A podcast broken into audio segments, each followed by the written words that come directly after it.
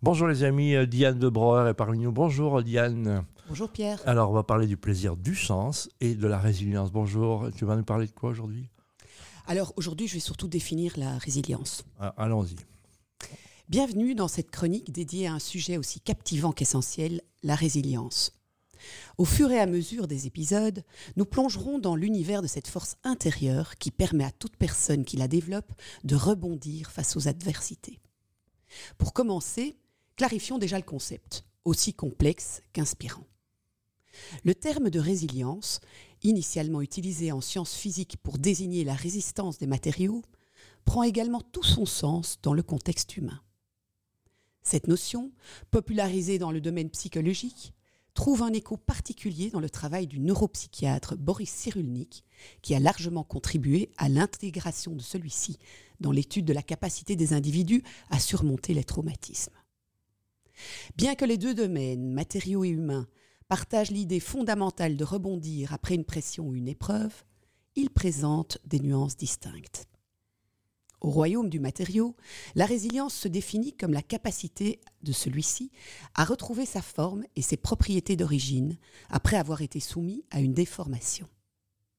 Cette caractéristique revêt une importance cruciale pour garantir la durabilité et la robustesse des structures.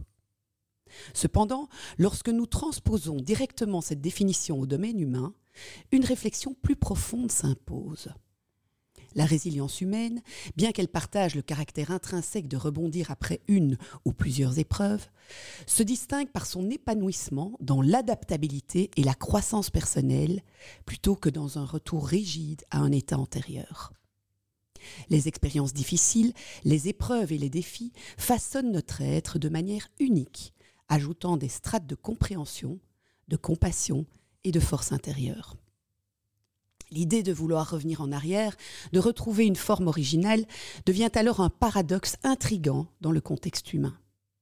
La vie, en son essence, est un voyage dynamique, où chaque épreuve contribue à la complexité et à la richesse de notre expérience. S'acharner à retrouver une version antérieure de soi-même équivaut à résister à la croissance inhérente à notre existence.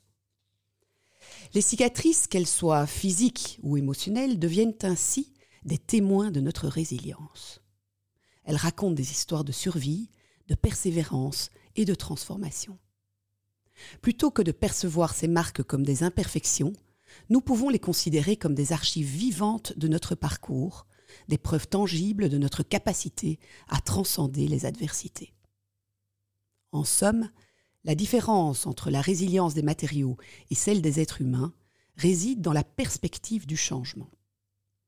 Alors que la résilience des matériaux vise le retour à la forme initiale, la résilience humaine s'épanouit dans l'acceptation et l'adaptabilité, faisant de chaque accident de la vie une occasion de grandir et de s'épanouir. Chercher à revenir en arrière à notre forme originale devient ainsi un contresens face à la richesse infinie que chaque expérience offre à notre âme. Merci d'avoir suivi cette première exploration de la résilience avec nous. Nous espérons que ces réflexions vous inspireront à cultiver cette force en vous et à votre rythme à considérer les défis comme des opportunités de croissance. Eh bien, je n'ai qu'un mot à dire, c'est bravo. Un deuxième mot, c'est merci beaucoup et à la semaine prochaine, Diane.